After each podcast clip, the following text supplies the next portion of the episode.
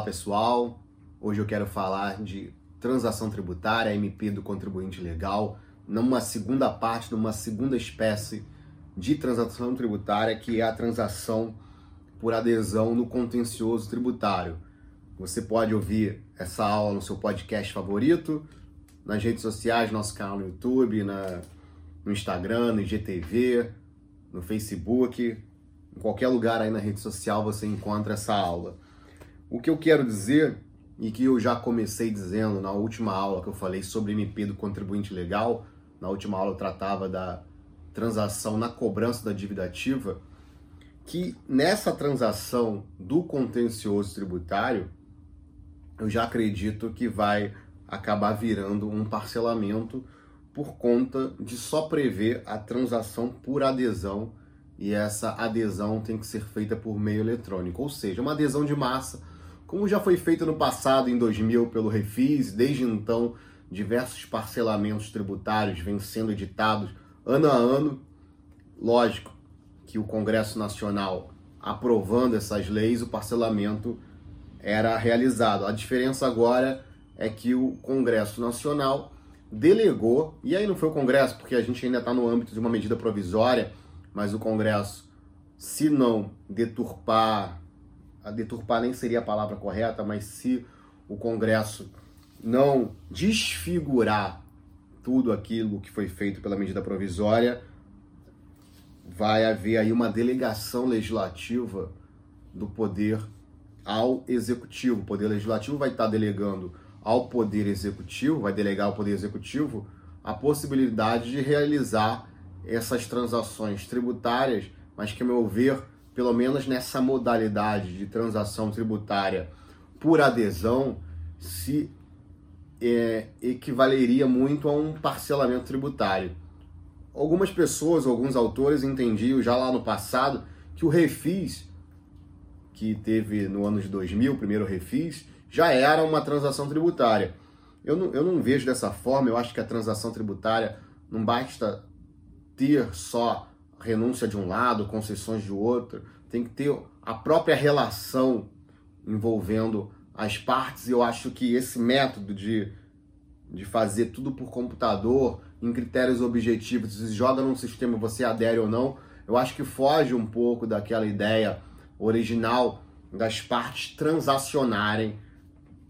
Até porque a gente vive num contencioso de massa e, e hoje já fica muito mais difícil você fazer uma, um parcelamento tributário individualizado. O parcelamento tributário acaba sendo realmente feito de forma, em uma forma de massa, de adesão. Quem quiser aderir, adere, quem não quiser, corra, corra atrás dos seus direitos. Então, a transação por adesão no contencioso tributário e também na, na cobrança da dívida ativa, quando é por adesão, eu acho que se parece muito com o que já vem sendo feito com o parcelamento tributário, com algumas diferenças de prazo, porque atualmente existe um parcelamento tributário que é possível de ser feito pela Lei 10.522, parcelamento que a gente chama de simplificado, que você consegue parcelar em até 60 meses.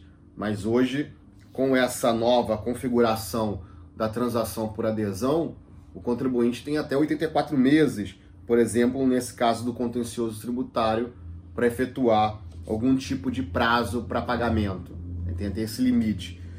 Então, qual o contexto dessa transação no contencioso tributário? A gente vive um contexto de inadimplência muito grande. Por um lado, você tem execuções fiscais congestionando o judiciário, são muitas execuções fiscais é, muito contencioso tributário, muitos embargos de execução fiscal, muita, muita, muitas ações que giram em torno de execuções fiscais então isso gera um congestionamento do judiciário que você precisa sanar. E por outro lado, com os parcelamentos que vêm sendo feitos desde 2000 com o primeiro refis, né, teve já existiam parcelamentos antes, mas desde então você tem tido muitos parcelamentos periódicos aprovados pelo Congresso Nacional que fizeram com que se criasse uma cultura de não pagamento do crédito tributário. O parcelamento passou a ser inserido num contexto de planejamento tributário. quando que vai sair o próximo refis? É a pergunta de muitos advogados para poder, e não só de advogados, obviamente que os clientes, os contribuintes deviam estar perguntando isso, quando que surge o próximo refis, para poder fazer um planejamento da sua estrutura empresarial. Não necessariamente teria a ver com capacidade de pagamento. Às vezes a empresa tem a capacidade de pagamento, mas ela prefere jogar com o, parcelamento tributário. Agora, com a transação por adesão, isso é feito de uma forma mais descentralizada, porque, embora, pelo menos lá no da, da cobrança do crédito é, inscrito em dívida ativa, você tem o procurador-geral podendo realizar não só parcelamentos individuais, mas também parcelamentos por adesão.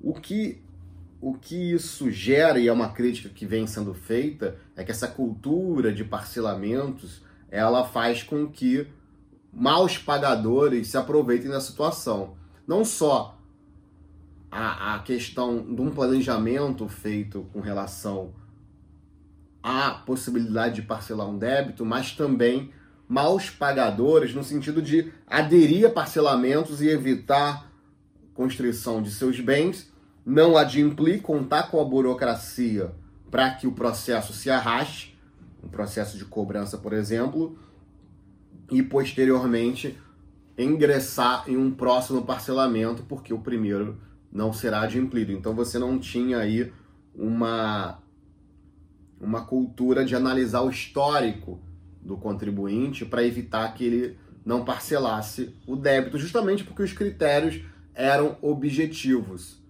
Agora, na transação por adesão, não só no contencioso tributário, mas também na cobrança da dívida ativa, você poderia criar um critério para impedir que contribuintes que já não cumpriram diversos parcelamentos anteriores, você cria um, um critério objetivo, você poderia evitar essa situação. Isso é, é, é lógico que tudo que eu estou falando aqui é mais por hipóteses, porque o Congresso já tem mais de 200 emendas nessa MP do contribuinte legal. Então, salvo engano, a última vez que eu olhei, já existiam 220 emendas à MP do contribuinte legal. Ou seja, essa MP ela vai ser completamente desfigurada. É. Futuramente eu vou comentar essas emendas que estão sendo feitas e vou comentar algumas outras propostas que poderiam melhorar o sistema. Mas o que eu quero falar hoje é o que está aí, que é esse MP do contribuinte legal. E a competência para a MP do contribuinte legal, nesse caso de transação por adesão no contencioso tributário, é do ministro do Estado da Economia, o que difere um pouco lá da outra da transação tributária no, na cobrança da dívida ativa, onde o procurador-geral poderia é, é, ser o competente para afirmar, para, para propor a transação. No caso de contencioso tributário, nesse caso aqui específico de relevante e disseminada controvérsia jurídica, já começa aí um conceito jurídico indeterminado, o que seria contencioso e tributário de relevante e disseminada controvérsia jurídica. Eu não posso dizer que contencioso que esse relevante e disseminada controvérsia jurídica seria uma, um, um, caso de repercussão geral já julgado pelo STF. Porque já foi julgado, então não tem contencioso, já foi decidido. Né? O próprio, a própria MP veda transação nessas hipóteses em que a jurisprudência pacificou o entendimento tanto por um lado para em favor dos contribuintes quanto em favor da Fazenda Nacional. Nessas hipóteses de, de, de julgamento já consolidado, jurisprudência já pacificada, não pode haver essa transação por adesão. Então, a questão é transacionar em termos de massa, de processos que poderiam se multiplicar em contencioso de relevante e disseminada controvérsia jurídica. Então, no meu entender, e, a, e a próprio, o, o próprio artigo 11 da MP dá a entender isso, porque quando ele fala que vai ouvir a Procuradoria Geral da Fazenda Nacional e vai ouvir a Secretaria da Receita Federal para fazer a transação por adesão, o ministro do Estado da Economia vai fazer isso, vai consultar os órgãos de administração tributária, ou seja, vai consultar, consultar os órgãos que trabalham no macro processo tributário. Quando ele diz isso, é sinal, ele está sinalizando que existe uma lista de temas relevantes e de disseminada controvérsia, que são temas que, além de relevantes, têm diversas ações espalhadas pelo país, diversas é, é, discussões tributárias espalhadas pelo país, ele vai consultar e, com base nisso, ele vai efetuar a transação por adesão. Por exemplo, vamos imaginar a situação do ICMS na base de cálculo do PIS/COFINS.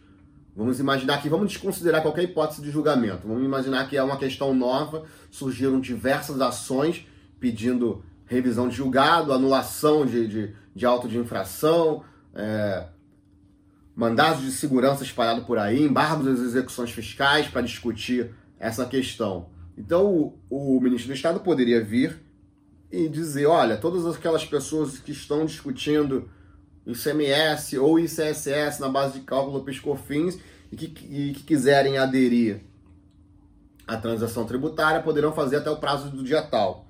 Então, a competência do ministro do Estado da Economia, e aqui é o primeiro ponto, competência do ministro do Estado da Economia. Isso não impede que ele escute a Fazenda e a Secretaria da Receita Federal.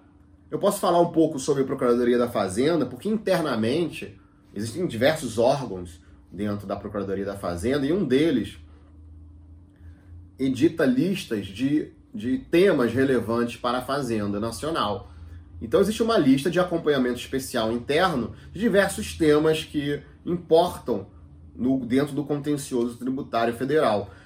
Nada impede que o ministro do Estado da Economia pegue um desses temas que ainda não estão consolidados na jurisprudência e realize uma transação por adesão dando um prazo para o contribuinte realizar.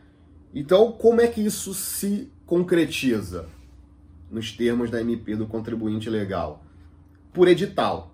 Ele realiza um edital, o, estado de, o ministro do Estado da Economia ele vai mandar elaborar um edital, vai dar publicidade a esse edital em, em, em sites, no diário oficial, nos órgãos que divulgam essas informações e vai dar um prazo. O prazo para pagamento, vamos supor que a o contribuinte deixou de recolher o tributo porque entende que aquele tributo é inconstitucional e está discutindo aquela questão, ele vai pegar e dar um prazo para esse contribuinte pagar. Olha, desiste da ação e vem aqui pagar. Eu te dou um prazo de até, e aí o edital vai prever esse prazo, mas o prazo é até de 84 meses. Então o edital tem esse limite, vai ter que ter esse limite temporal. Não pode dar um prazo de 100 meses aqui na transação por adesão no contencioso tributário. Eu não estou falando de transação na cobrança da dívida ativa, que é outra espécie de transação tributária. Então, aqui no contencioso tributário, o ministro do Estado da Economia faz esse edital e o contribuinte tem que aderir por meio eletrônico uma situação importante aqui. Existe um limite. Não pode haver o objeto como objeto desse edital FGTS e Simples Nacional. FGTS porque é um dinheiro que pertence ao trabalhador e Simples Nacional porque envolve outros débitos que não são apenas débitos federais. Então, esse é um primeiro ponto, né? A ideia de competência, que eu já falei que é do Ministro do Estado da Economia, e essas limitações que vão existir no edital de não poder envolver débito de FGTS, não poder envolver débito de limite, débito, perdão, de simples nacional e ter um limite de 84 meses. E aqui, na hora de formalizar isso é o edital de chamamento para o contribuinte realizar a adesão ou não para o eletrônico. A formalização vai depender aí de cada unidade da Procuradoria da Fazenda Nacional, da, da Secretaria da Receita Federal nos casos em que o débito não está ainda inscrito em dívida ativa, no contencioso administrativo, a competência é da Receita Federal, e se o débito já tiver sobre a responsabilidade, é, com a responsabilidade da Procuradoria da Fazenda Nacional, ela vai ser a responsável por formalizar essa transação tributária. Faz adesão e depois tem uma formalização perante os órgãos da Receita e da Procuradoria, conforme for o caso. Existe um requisito, e aqui eu quero falar do requisito, para que essa transação possa ser celebrada, que é a existência de um litígio. O artigo 13 da medida provisória prevê que tem que haver um litígio para que a transação possa ser realizada. Então, litígio em torno da tese escolhida pelo ministro para constar da transação. Uma tese, eu já dei um exemplo. ICMS de, na base de cálculo do PiscoFins. Vamos supor que houvesse ainda uma, é, uma, uma discussão sobre imunidade do livro eletrônico. Ou alguma, alguma discussão sobre PiscoFins. Então, tem que ser em tese. Não se trata aí de casos concretos, peculiaridades de cada contribuinte. Até porque é por adesão. Então, aquela tese tem que envolver, tem que estar sendo discutida em determinado processo. E aí, a, o artigo 13 ele limita essa tese como objeto de determinados processos. Que tipo de processo? É, ação judicial, embargo de execução fiscal ou recurso administrativo. Ou seja, tem que ter uma ação judicial envolvendo essa tese, um embargo de execução fiscal ou um recurso administrativo pendente de julgamento, aí no CARF, no caso aqui no nosso caso tributário. Qual o problema aqui? Ação judicial, tudo bem, uma ação anulatória, o contribuinte ajuizou uma ação anulatória ou uma ação declaratória para dizer que não tem que pagar é, ICMS na base de cálculo do FIS COFINS, então não tem relação jurídica com a União. O problema aqui que eu vejo é que ele não faz menção à exceção de pré-executividade. O que eu percebo em execução fiscal é que o contribuinte, ao invés de ajuizar o embargo da execução fiscal, ele opta primeiro por uma exceção de executividade. Grande parte dos contribuintes, a maioria, né, se fosse fazer, se a gente tivesse, se a gente fosse fazer um, um cotejo, pelo menos a minha experiência, né, na atuação na Procuradoria da Fazenda Nacional em execuções fiscais, se a gente fosse fazer um cotejo entre exceção de pré-executividade e embargo de execução fiscal, eu diria que existem muito mais exceções de pré-executividade do que embargos. Então, se o contribuinte ajuiza uma exceção para dizer que não, não deve é, pagar ICMS na base de cálculo PiscoFins ou ISS na base de cálculo PiscoFins, mas não ajuizou embargos, pela literalidade da lei, ele não poderia fazer aderir à transação tributária. Então, no caso aqui, ele poderia, lógico, nada impede que ele formulasse se houvesse, não, havendo aí, lógico, essa execução fiscal, né, por conta da exceção de pré-executividade do contribuinte, ele teria que formular uma proposta individual lá na transação por cobrança, é, é, é na cobrança da dívida ativa. Fica até melhor para ele, ele pode copiar exatamente os mesmos termos da transação por adesão e fazer, formular uma proposta na execução fiscal que quer pagar o débito de determinada forma. Mas é óbvio que na exceção tem que envolver a tese apresentador nem precisaria envolver, né? Pensando aqui melhor, nem precisaria porque seria uma proposta individual. Então, propostas individuais só podem ser feitas lá na cobrança da dívida ativa em execução fiscal, basicamente, né? Que são débitos inscritos de dívida ativa. Aqui, por adesão, na tese que o ministro da Economia entenda que a Procuradoria, a Procuradoria ou a Receita Federal devam transacionar, aqui tem que haver essas ações, uma ação judicial, uma anulatória, uma declaratória, um embargo de execução fiscal ou um recurso administrativo pendente de julgamento. Eu, assim, de, é, doutrinariamente, eu acredito que poderia também incluir aqui uma exceção de pré-executividade. O contribuinte demonstra que entrou com uma exceção justamente para para aderir, né, justamente envolvendo aquela tese objeto da transação. Então, não, a meu ver, não, não, não, não deveria haver problema em relação à exceção. Isso é só, lógico, tudo aqui são espe especulações. A MP ainda não foi regulamentada internamente na Procuradoria da Fazenda. Existem, como eu falei, mais de 200 emendas ao projeto, ao AMP, então é provável que a MP não venha com essa configuração, talvez por isso não vá haver transação tributária por enquanto. Ou é, vai haver aí umas hipóteses muito limitadas de proposta individual, mas a situação ainda não está regulamentada dentro da Procuradoria da Fazenda. Um dos efeitos dessa adesão, quando o contribuinte vai aderir, e é um efeito que já existia em todo o parcelamento, é a confissão. Então, o contribuinte, quando ele adere à transação tributária, ele está confessando, e aí a norma, a MP, fala nos termos do artigo 389 do CPC, que trata da confissão, e lá no artigo do CPC, na confissão, o que se confessa são fatos. Em que pese um dos compromissos do sujeito passivo ao aderir, e aí vem em outro, em outro dispositivo, é se comprometer a renunciar a qualquer alegação de direito. Então, uma coisa é o direito, outra coisa são os fatos. Uma coisa é a legislação do imposto de renda. Outra coisa é adquirir renda. Uma coisa é industrializar o produto.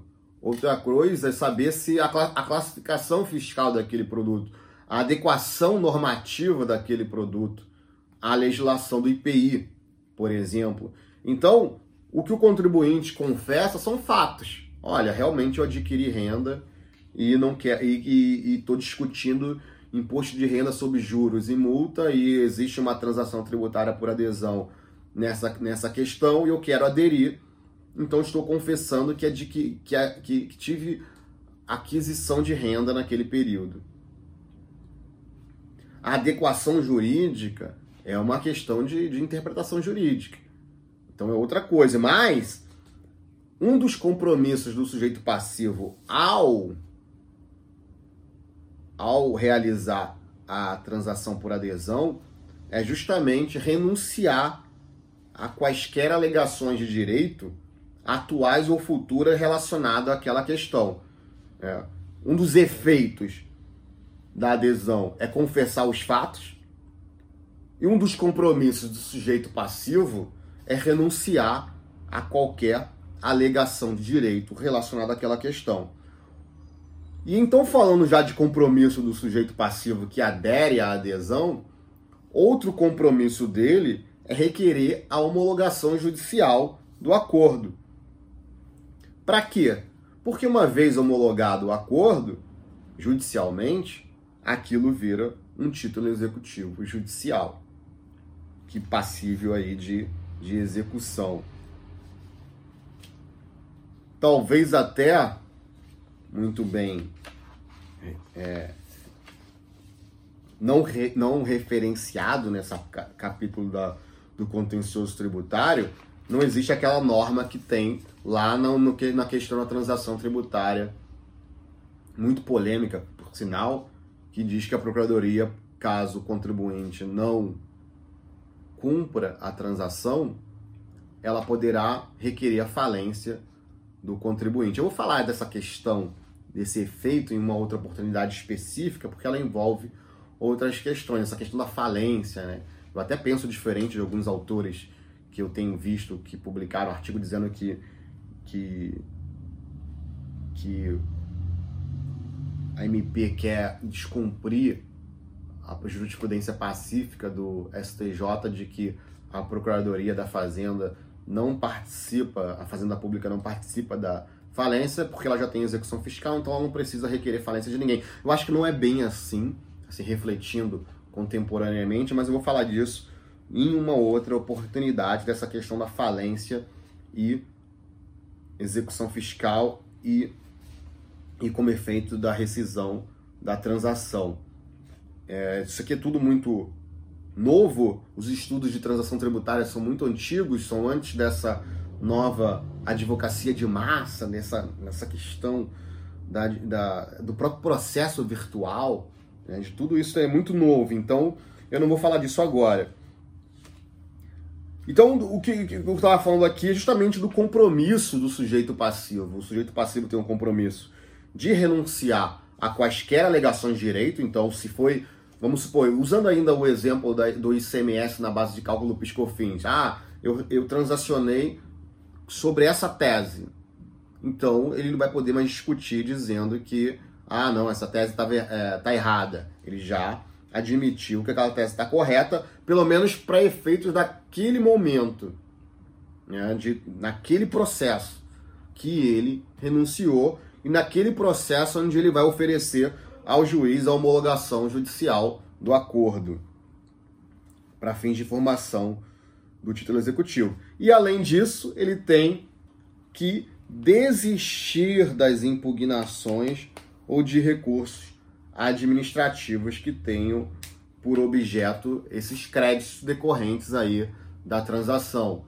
É, ele deixou de pagar a questão créditos tributários envolvendo essa tese do ICMS na base de cálculo PIS/COFINS, então ele vai ter que pagar aqueles créditos tributários e desistir de eventual, eventualmente de uma impugnação que ele tenha feito, ou de um embargo de execução fiscal, ou de uma ação anulatória, ele tem que desistir. Então esses são os três compromissos do sujeito passivo: renunciar a qualquer alegação de direito, requerer a homologação judicial do acordo e desistir da é, do recurso administrativo ou das impugnações realizadas. Se ele não fizer isso, se o litígio não for extinto, o que vai acontecer é que a transação não vai poder ser admitida, não vai poder, ela vai ser indeferida. Então tem que haver essa prova, tudo isso. Aqui é muito, a gente pode pegar muita experiência do que já é feito em parcelamentos tributários, porque como eu estou dizendo aqui, essa transação por adesão, ela é muito próxima dos parcelamentos tributários em termos de praticidade, em termos de experiência prática. Uma outra coisa que a MP do contribuinte nessa questão da transação por adesão no contencioso tributário menciona é que não pode haver, eu já falei disso, então é, é vedada aqui a transação por adesão nas hipóteses em que a jurisprudência está desfavorável à Fazenda Nacional.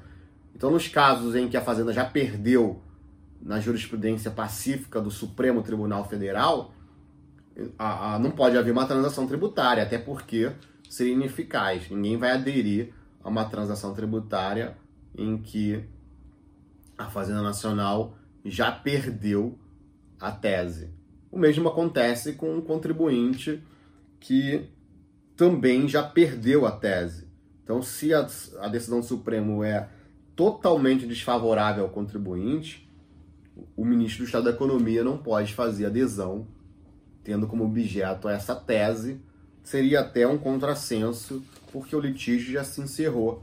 Se, lógico, desde aqui que a decisão do STF seja muito clara no ponto, na tese que é objeto da transação. E aqui por fim, caminhando aqui por final, para o final, eu quero falar de rescisão. Né?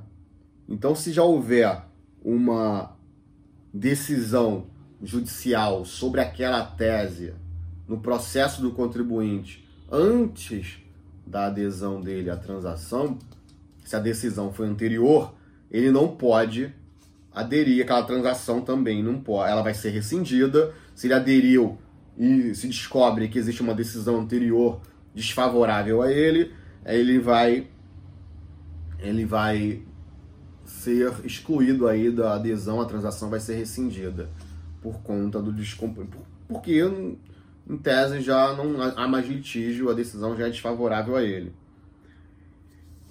Se ele descumprir qualquer medida do edital, e aí vai valer a nossa experiência em relação a parcelamentos, se ele descumpre lá, não pagou de repente, ficou três, quatro meses sem pagar, não, não regularizou a, uh, os pagamentos nos casos em que a transação envolve algum tipo de parcelamento, ele vai ser a, a transação vai ser rescindida. E se houver algum tipo de, de simulação, dolo, algum tipo de fraude envolvendo aquele conflito tributário que envolve aquela tese, também vai haver a rescisão. Então, assim, no, no geral, era isso que eu queria dizer sobre transação, MP do contribuinte legal. Como eu falei, ela tem duas espécies né? tirando aquela de contencioso administrativo de baixo valor, que é da, da atribuição da Receita Federal, ela tem duas principais modalidades, que é a transação na cobrança da dívida ativa que eu falei na última aula, e essa transação do contencioso judicial ou administrativo que eu falei agora e que envolve aí uma praticamente quase que muito semelhante a parcelamento tributário. Eu acho que aqui, nessa. E aí eu vou falar aqui, tudo aqui que eu estou falando é por hipótese, por especulação. Eu acredito que essa transação do contencioso, ela sim deveria ser uma transação em que o contribuinte pudesse fazer uma proposta individual, como é lá na cobrança da dívida ativa. Eu acho que a transação do contencioso tributário, onde a fazenda está litigando ali em torno de alguma tese, em torno de algum tipo de, de especificidade dentro do, do, do contencioso tributário, eu acho que ali no contencioso tributário, tirando aí a execução fiscal, a questão da cobrança da dívida ativa, dentro do contencioso tributário, ação delatória, ação declaratória, eu acho que ali o contribuinte deveria fazer uma proposta individual. Deveria ser possível. Na MP não permite isso, só permite na execução fiscal. Por que, que eu acho que deveria ser possível? Porque eu acho que a gente. Aí sim a ideia de consenso, de consensualidade ia estar mais próxima, porque você ia dar oportunidade não só ao grande contribuinte, aquele que tem grandes escritórios envolvidos, que tem grande poder de, de, de, de, diálogo, de diálogo, mas também ao pequeno que, que, quer, que quer discutir a questão, embora o, tribu, o direito tributário seja muito específico, seja muito é, é, especializado, né?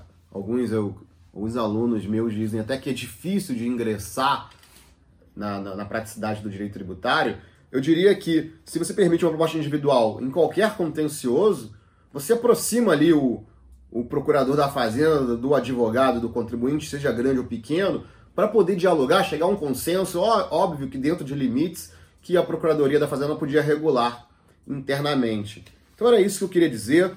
Em resumo, é, essa é a transação por adesão no contencioso tributário. Vamos esperar o que o Congresso Nacional vai fazer com essa MP na hora que ele for legislar, convertê-la em lei ou não. Né? Vamos ver o que ele vai fazer com isso. Pode vir uma outra coisa nessa conversão, mas né, o que a gente tem que fazer agora, pelo momento, é aguardar e acompanhar.